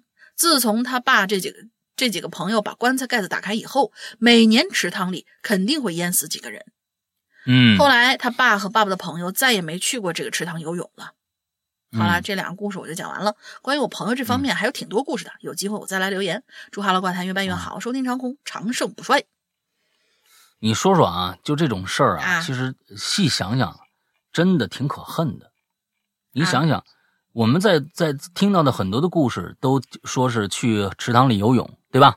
池塘里游泳，突然多出一只手把你拽下去了。这是我们第一次听到，你快沉底儿了就会踩着一块板儿，还能把你拖起来。那么底下是人，人是在救你呢呀。嗯，虽然是个棺材板儿吧，但是过你你去了，给人棺材给揭开了啊，完里边那泥鳅。那你就是咱们也不知道那是有什么寓意啊，都跑了。那我说他一想，我说我我救你，就是我为什么呢？我都救你那么多次，你把我棺材板给揭开了，你这不是这个恩将仇报吗？对不对？那好吧，那以后咱们就我也弄弄你吧。啊，不懂事的小孩子，哎，所以其实，嗯，有的时候啊，多想想，嗯。好，下一个叫锦锦啊。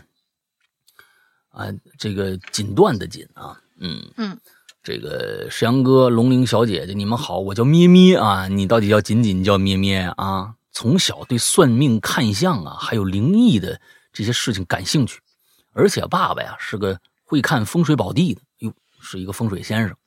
虽然我小时候呢并不知道，想来留言很久了，但拖延症一直没来留言，这次终于下定决心来写了。那话不多说，正式开始。嗯。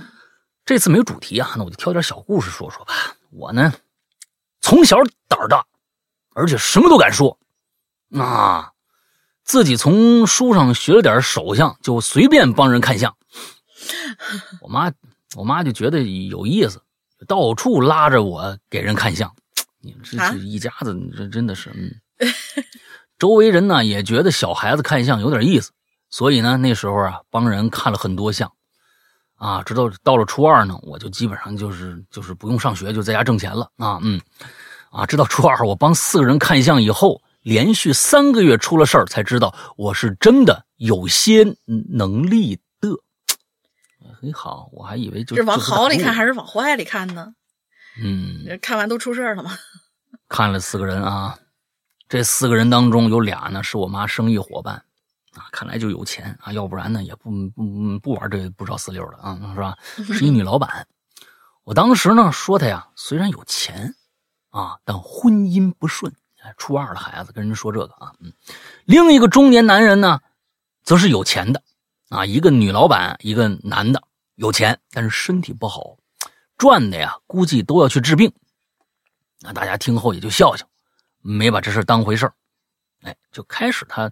就是这个，并不是当时发生的，而是他看了手相，对这俩人说的啊。一个说是有钱，但是婚姻不顺；另外一个人呢，说你可能能挣着钱啊，挣挺多钱，但是你身体可能就不好了，赚着钱呢都得看病去。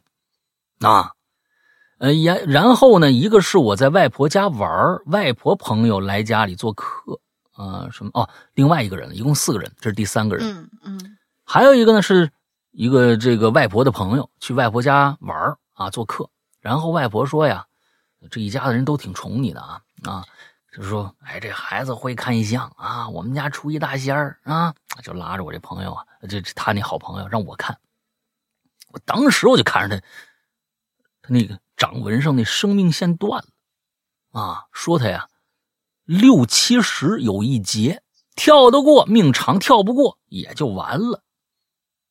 但我这不知道啊，这这我这外婆这朋友当年已经是六十七岁了。哎，最后一个，最后一个什么呢？晚上啊，我在我们家那个，我在我们家 KTV 打 Xbox，你们就想想他们家多多大势力，他们家开 KTV 有一包房啊，专门给他连一 Xbox，那你就想想，哎呀。那你还不看给人看命，看算命干啥呀？你就你就你就啊，对吧？嗯，我妈拉着一小伙子开玩笑说呀，给我当哟，这还一姑娘，你看着没有？这还是一姑娘啊啊，咪咪啊！我妈拉着一小伙子开玩笑说给我当男朋友，你家这也太没正正形了啊！让我给看看，我自己给自己看吧，我就有点不耐烦了。你说你这好家伙，我好不容易打会儿游戏，你还拿着还拉他员工跟我开什么玩笑啊？是不是？那我我妈呀，拉了一堆人围着我，啊，我说行吧，啊，嗯，小小小小娘，我给你们看看，嗯，结果发现他手上啊，所以得线，所以得线都很短，所有的所有的。所有的线都很短，那家伙，好家伙，所有的线都很短。大家伸伸出手看看自己的掌纹啊，就是说旁边的都是都是光滑的，就中间有有一两道是吧？那意思，嗯，啊，是我第一次看到的，所以挺惊讶的。说，哟，这人怎么什么都没有啊？没钱没爱，什么都短的很。当时我这嘴上啊，不跟你平常似的啊，满嘴跑火车。我当时说的还是比较委婉的。我心里凉飕飕的，有些话就没说，然后觉得呀，行了，也别想了，这自己想太多了。嗯，哎，以上四个人啊，全看完了。看完这四个人像之后，我继续没心没肺上学，下课了就打游戏。结果一个月后，我躺床上看漫画你看这个家庭啊，就玩游戏啊，看漫画，给给别人看相。嗯，就接到外婆电话了。上来，我外婆就问我一个月前帮我朋友看相的事还记不记得？我想了很久，我才想起来，最近呢每天都看相，楼上楼下我都看遍了。那啊，就是哦哦哦哦哦，想起来想起来。然后呢，啊，我外婆突然说了一句：“死了。”一周前夜里不小心翻身滚下床，全身动不了，骨头压压在胸口，一时没缓过气儿，就过去了。我当时听着全身发冷啊！啊，我外婆还说她刚六十七，啊，她男人睡太死也没听着声啊，据说呢还是就是自己喘不上气儿了，闷了很久窒息才走的，啊，最后我外婆让我以后啊就别看了，有点准啊，你这好好的不准，坏的准怎么办呢？是不是啊？我就点头啊，我说行行好。本以为事儿完了，结果没过就没过多久，我妈呀，哎，前后来电话。什么叫我妈前后来电话啊？传来了其他的哦，他妈那儿就有俩人呢，是不是？我妈前后来电话，传来其他的噩耗。女老板回家以后没多久，跟丈夫大吵一架，一个多月后离婚了。另一个中年男人呢，回去以后老是记着我那话，每次喝酒的时候觉得就心口不舒服，就去这个医院检查一下，发现哎呦，心上啊有十几个洞，心漏，啊，还好发现及时，就去北京啊做了搭桥，起码能多活十年。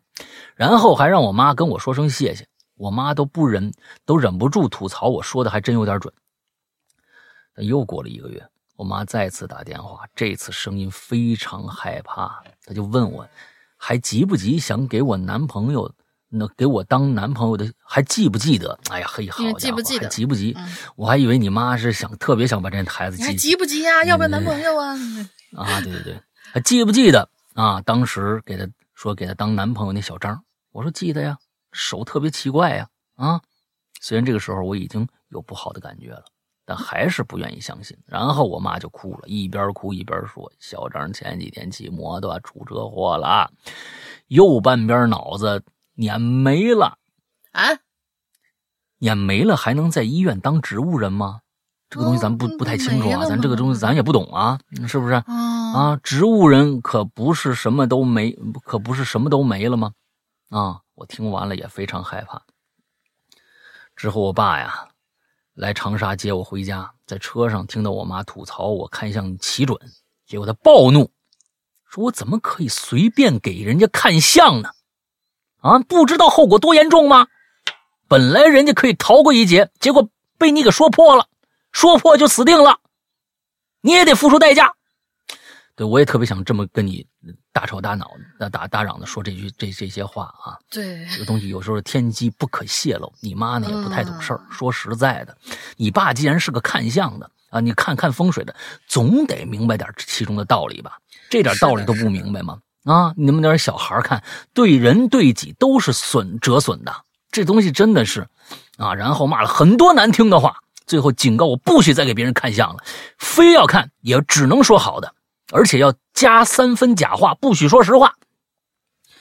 然后我也知道啊，他以前也也算是个算命先生啊，主要是这个，呃，只是主业呢是看这个下葬的这个仪式啊什么啊，对吧？我觉得我这个灵感应该是继遗承他的，啊，遗传他的。最后一个后续啊，还有点后续。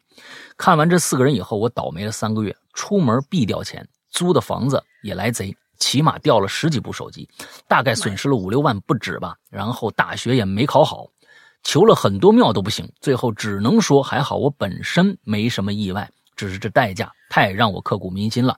这不算什么代价，五六万块钱没考好大学，对于别人来说，这点根本不算代价，亲，好吗？嗯啊，后边接触了一段时间修道，才知道我年轻时候多么的无知。本以为都是虚无缥缈的东西，没想到却是存在的。关于我爸和我还有很多的故事，但字数有限，就不多说了。虽然想要过参加过一次访谈，但觉得自己故事写不好，就看缘分。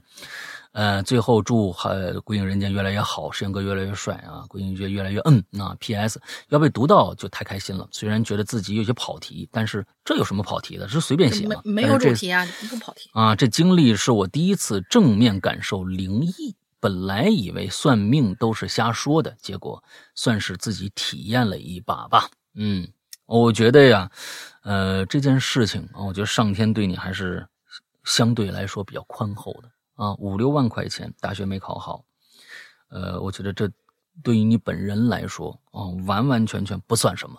如果只是这这一点惩戒的话，那你真的是得着大便宜了，得着大便宜了。那因为嗯对于每一个人来说，有一些人信命，甚至有些人没有这个事儿，会给他造成极大的一个心理暗示。当然，有一些心理暗示是比较好的，比如说对身体的关注。那么像那个那个朋友，哎，去呃一发现哎身体有有问题了，哎就就查一下，或者治疗怎么着确实能救他的命。嗯，确实确实救他命，但有一些话，有一些东西，即使你真的会看命，即使你真的会算命，不是所谓的是什么，哎，就是正好碰准了，那那对他的影响也是非常非常之大的。那我觉得，为什么有些咱们就碰到一些世外高人，什么都不说，就给你个小包？我们这听这种故事太多了，对不对？我们前天还还听到了在，在那个嗯什么山上，还是五是哪个山上，走着走着碰了一道士，道士是是没话没给，只是给他一瓶矿泉水，就给你一小包，小包帮他化险为夷，他也不说破呢。这个东西人命在天呐，啊，人命在天呐，这个东西都是平衡的。那说破，你爸说的很对啊，你说破了，道破天机了，很多业就加在你身上了。这东西，管它是不是真的，但不管怎么说，也不能说我我会看，我就我就说的明明白白的。啊，有一些东西真的，小孩儿是小孩儿，但是嗯，大了以后这种事儿啊，有一些有的时候可能会觉得我自己有这种能力吧。啊，有的时候是可能是啊，我要帮助别人。或者是怎么着，但是有的时候，有些忙可能是帮倒忙，啊，有些忙帮倒忙，有有也有一些人呢是为了显摆，那我能知道你的命数，啊，我我就要显摆一下，我跟你说说，你三天之后必，这有时候那么心态就不太一样了，啊，心态就不太一样了，所以，嗯，大家我觉得，呃，这方面的人和事啊，我觉得一定有，一定有。有。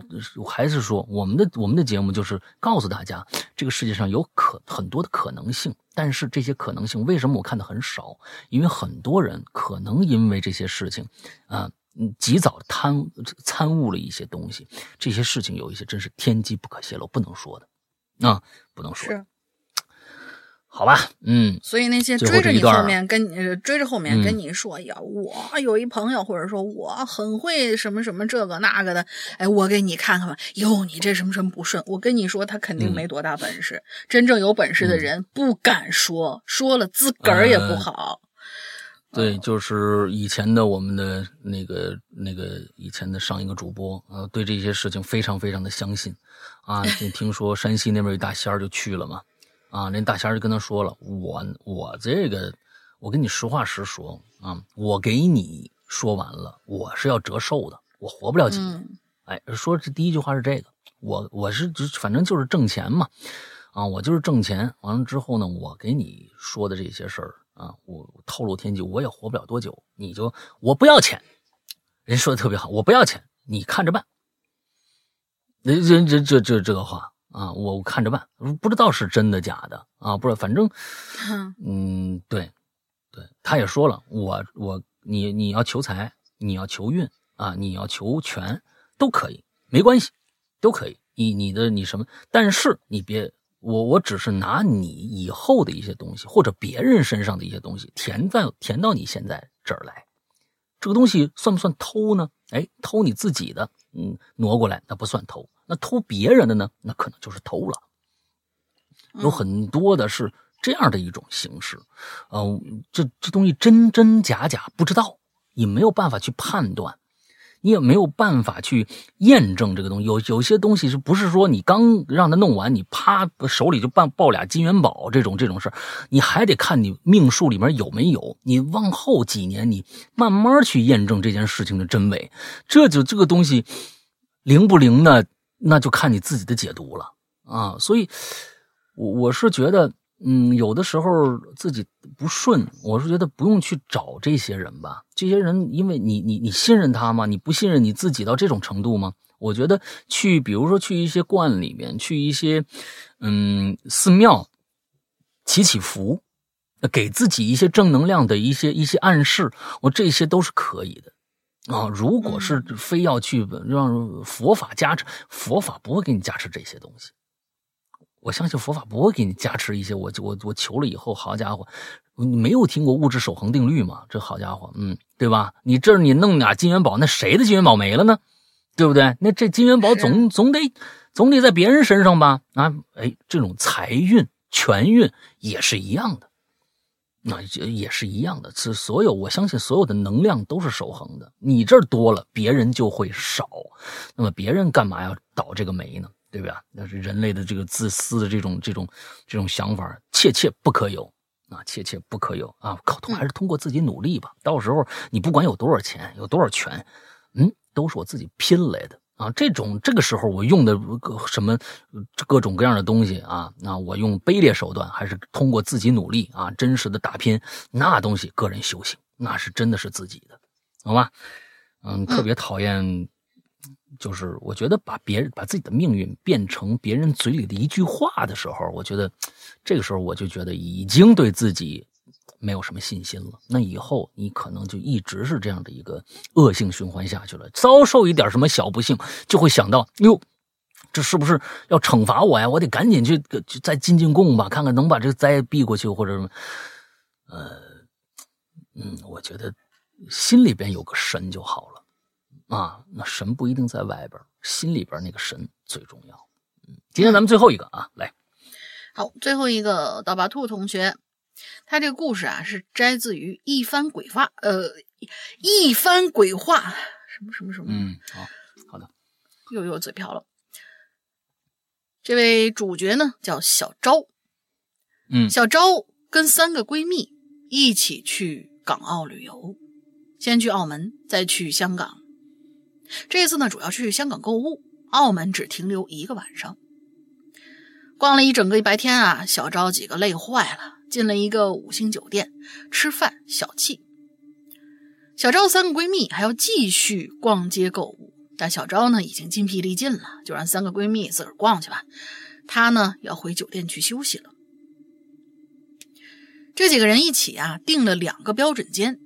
小昭洗完澡就躺下了，想着明天要去香港，早点休息保存体力。晚上睡得很迷糊的时候啊，小昭呢就做了个梦，梦到他自己起夜走进了卫生间里。嗯这个卫生间里有浴缸，浴缸旁边是马桶，浴缸上面是有浴帘的。小昭洗澡是不拉浴浴帘的，因为总觉得拉上以后啊，他是无法观察周围的变化的。嗯嗯嗯嗯，但是走进卫生间，他却发现这浴帘是拉上的。哦，小昭觉得很疑惑呀，难道同寝室的闺蜜回来了吗？没听见呢。嗯这个时候，一阵尿意袭来，小赵立刻坐在马桶上，然后开始解决。这个时候就听到啊，这浴帘的后面出现了一阵撩水的声音，就是那种浴缸里面装满了水，嗯嗯嗯有人用手撩水到身上的嗯那种声音。嗯小赵心想，难道是闺蜜在里头洗澡呢？就准备叫他。结果这浴帘啊，突然就拉开了，一个披着长头发、浑身是水的人走出了浴缸，头发像贞子一样把整个脸全都盖住了，头发还不断的往下滴着水。嗯小昭吓得大叫了一声，就从梦里醒过来了。打开床头灯，缓了几分钟，心情平静下来，扭头看到床头的表显示是凌晨两点半。哦，她转头看看闺蜜的床，闺蜜已经躺在床上睡熟了，只是侧着头看不清脸。小赵就下了床，喝点水，想去卫生间。可是刚才那个梦啊，让她多少有些害怕，就想着嗯要不要叫醒闺蜜一起去，但是又觉得人家已经睡了，是不好意思啊，就一个人走进了卫生间。卫生间的浴帘儿确实是拉上的。小昭觉得可能是闺蜜洗完澡没拉开吧，就径直走向马桶。刚坐下，就听到了浴缸里头传来了撩水的声音，一股寒气瞬间就从脚底传到了心脏。小昭拉着裤子跌跌撞撞跑回了房间，来到闺蜜的床前，想推醒闺蜜，可是发现床上什么都没有。小昭一下就愣了，她刚才明明就看到床上有人呢，还有微微的鼾声呢。就在这个时候，房间门打开了，闺蜜拎着购物袋站在门口，看到小昭在床前愣愣的站着，也是愣了一下，然后就把房间所有灯都打开，问她怎么了。小昭带着哭腔说：“你怎么这么晚才回来呀？”闺蜜说：“不晚呢，才九点半。”小昭一看床头的闹钟，确实时针才刚刚指向二十一点三十五分。小昭拉着闺蜜，拉着闺蜜，什么话都不说，赶紧来到隔壁的房间。四个人坐下，慢慢听小昭把事情讲完。晚上大家就这么凑合凑合着躺了一晚。第二天一早，叫服务员陪同把那间屋子行李拿出来。小昭又往卫生间看了一眼，浴帘是拉开的，房间里边很乱，小桌四脚朝天，床上的被子都在了地都在地上，行李被放在壁橱里，但是当时小昭他们的行李却是放在窗户下面的呀。嗯拿着行李，小昭清点了物品，确认没有少也没有多，就赶紧退房出发了。虽然澳门一夜惊魂，但是香港还是比较顺利。慢慢的，小昭在开心的购物中放下来对这这件事情的影响。呃，这个故事就就结束了，后面还加了一句，他说：“嗯、这两天听闻鬼友安可拉大婚，祝他新婚愉快，一生平顺，少忧愁，多喜乐，长安宁。也祝各位鬼友万事顺心，希望大玲玲以后少熬夜，少工作。啊，没有了，期待佛牌更新。啊，佛牌上个星期已经那个什么了，人家不是说希望大玲玲以后少熬夜、少工作，是希望大玲玲以后少熬夜工作。哦，你哦你把这这少熬夜工作你你你这个哦，你看看你把你自己心里话都说出来了。sorry sorry sorry，不是不是没有没有没有啊，以后少熬夜工作啊，我现在没有再熬了，谢谢谢谢。然后期待佛牌更新。呃，佛牌上个星期一的时候已经完结，再开新书的话，我们就是明年见了。期待一下啊！嗯，咒怨我还没有听呢，听完大家的评论，我觉得好兴奋。咒怨可能是又是恐怖作品的巅峰之作之一了，下次再来留连。好的，嗯。嗯，这个我们也来说一说，呃，今天的所有的内容就结束了啊。我们来说一说，在二零二一年，我们将会大家能能听到一些什么样的呃一些东西。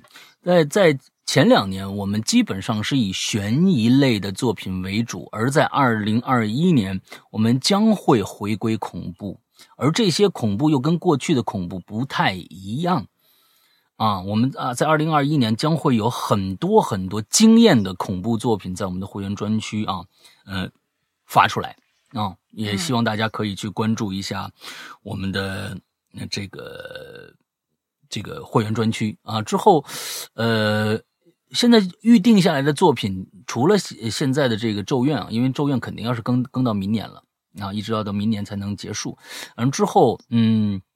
《咒怨二》也将会在明年上线啊！还有一部上个星期我跟大家说的那部《他人是》，那部作品可能会刷新一些我们以往作品的一些呃意识的底线啊！这一是一部呃很值得有一些故事吧，很值得大家去细细玩味的一些东西啊！也是一个恐怖大作，所以。呃，明年有很多，当然啊，我们的管系列会继续啊，包括我们管系列里面啊最令人称道的其中的一部作品，名字叫做《钟表馆事件》啊，也会在明年上线，所以这些都会在明年有各种各样的呈现给到大家。那是一个，我觉得明年嗯会二零二一年会非常非常的热闹。OK，那大林说一个今天的进群密码吧。嗯，今天进群密码呢，就就是那位写文章没有加标点的同学，他在他的故事里面讲了一个发生在他周围的一个什么撑着伞呐，或者什么这样一个电，是是一个现象啊。然后他最后提到了一部电影，可以完美的还原当时他遇到的整个面眼前发生的那一幕。这个电影叫什么名字？两个字儿。啊，OK，好，我想说麦浚龙，嗯，最新的一部电影，而而他的他的产量实在是太低了啊。麦浚龙一共拍过三部电加现在这部电影，所以这部电影我相信一定是精雕细琢的一部电影，而且应该是在院线是可以上映的。这部电影已经我盼了好几年了啊，叫做《风林火山》啊，所以大家一定到时候要是有有嗯上映的话，因为我在影院已经看到那个预告片了，所以呢，呃，应该是在不知道是什么时候啊，我具体还没有发布这这个上映的时间。但如果《风林火山》上映了，我相信一定是一部非常牛逼的作品。首先里边是梁家辉啊，还有这个呃这个这个这个好金城武啊，还有我记得嗯还有好像是。有这个谁啊？这个反正全是大牌而且他那个预告片，如果大家想想觉得，哎，这个片子是一个什么样的一个片子呢？一个特别意识流的感觉。你从你从他的预告片就能看得出来，他要表现的那种黑暗，那种麦浚龙独有的那种气质的东西，啊，他讲的肯定不是大众故事，一定是一个非常非常像是一个 P 出来的一个小的一个。嗯，怎么说？一个空间里边发生的一件一件事情，嗯，跟大众里边好像脱节了，脱特别脱节的一个那样的一个一个状态的一个东西。大家可以先去看一下《风林火山》的预告片啊，我觉得麦浚龙可能是香港这个新这个新的导演里边唯一的一个能成大事儿的一个人啊，大家可以去听呃看一下这个。嗯，最后要跟大家想。嗯，终于我说终于要上，据说是拍的时候是一七年吧，一八年的时候的事儿了。嗯嗯嗯嗯，跟大家说一下，我们的还是希望大家去关注一下我们的会员制啊。我们的会员呢是只在我们的 APP 里面才有，所以大家去呃，你们的手机里面搜一下“鬼影人间”，还叫这个名字啊？原来这个名字“鬼影人间”。安卓的朋友，就如果说你你搜在你的手机里面自带的商城啊，一定是自带的官方商城里面搜不到“鬼影人间”的话，那你就去下一个叫豌豆荚的 APP，完了之后里边搜一下“鬼影人间”就有了。我们的 APP 里边进入里边就会有个会员专区啊，完了之后大家去。嗯，去了解一下。那其实我们每每集都有，而而且我们的留言里边有各种各样的，他们听到了我们啊这个会员专区里面内容以后，给大家的一些反馈吧。嗯，有一些呃很新的一些故事，比如说我刚才说到的管系列。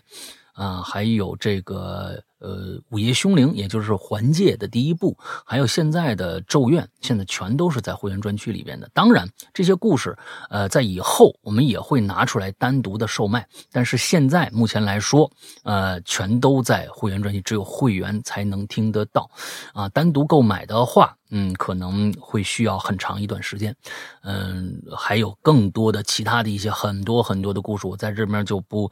呃，不多说了。完了之后，估计你进去有会员专区里面的内容，够你能听个一年半载的。对，就是你每天听，连着听，连续听，不停，能听个啊一年半载。而且我们里面是日日更新，每天都有不同栏目的不同故事在更新，日日更新。有日有的时候一日三一日双更，啊，三更的时间比较少，时间比较少。但是呢，有时候一日双更是是有的。所以呢，大家可以去。关注一下我们的会员，这个良心的会员啊！现在目前来了解下来，日日更新呃内容啊，那之后我觉得在会员我们的播客界里边好像不多啊，好像不多啊，而且这个制作量是非常大的啊啊，制作量非常大，所以大家嗯希望去支持一下我们吧啊，毕竟让这一档节目继续下去的话，我们是靠。会员的收入在维持我们的现状的，OK。那么今天的节目到这儿结束，祝大家二零二一年来年顺畅啊！不管什么都特别特别的顺。完了之后，这个协议退散啊，完了之后，我们二零二一年能够迎来一个没有疫情的这么一年，起码往好的方向转吧啊！我们也想在。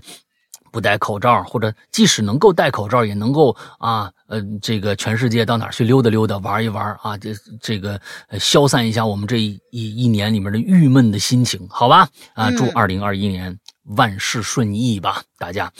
今天的节目到这结束，祝大家这一周快乐开心，拜拜，拜拜。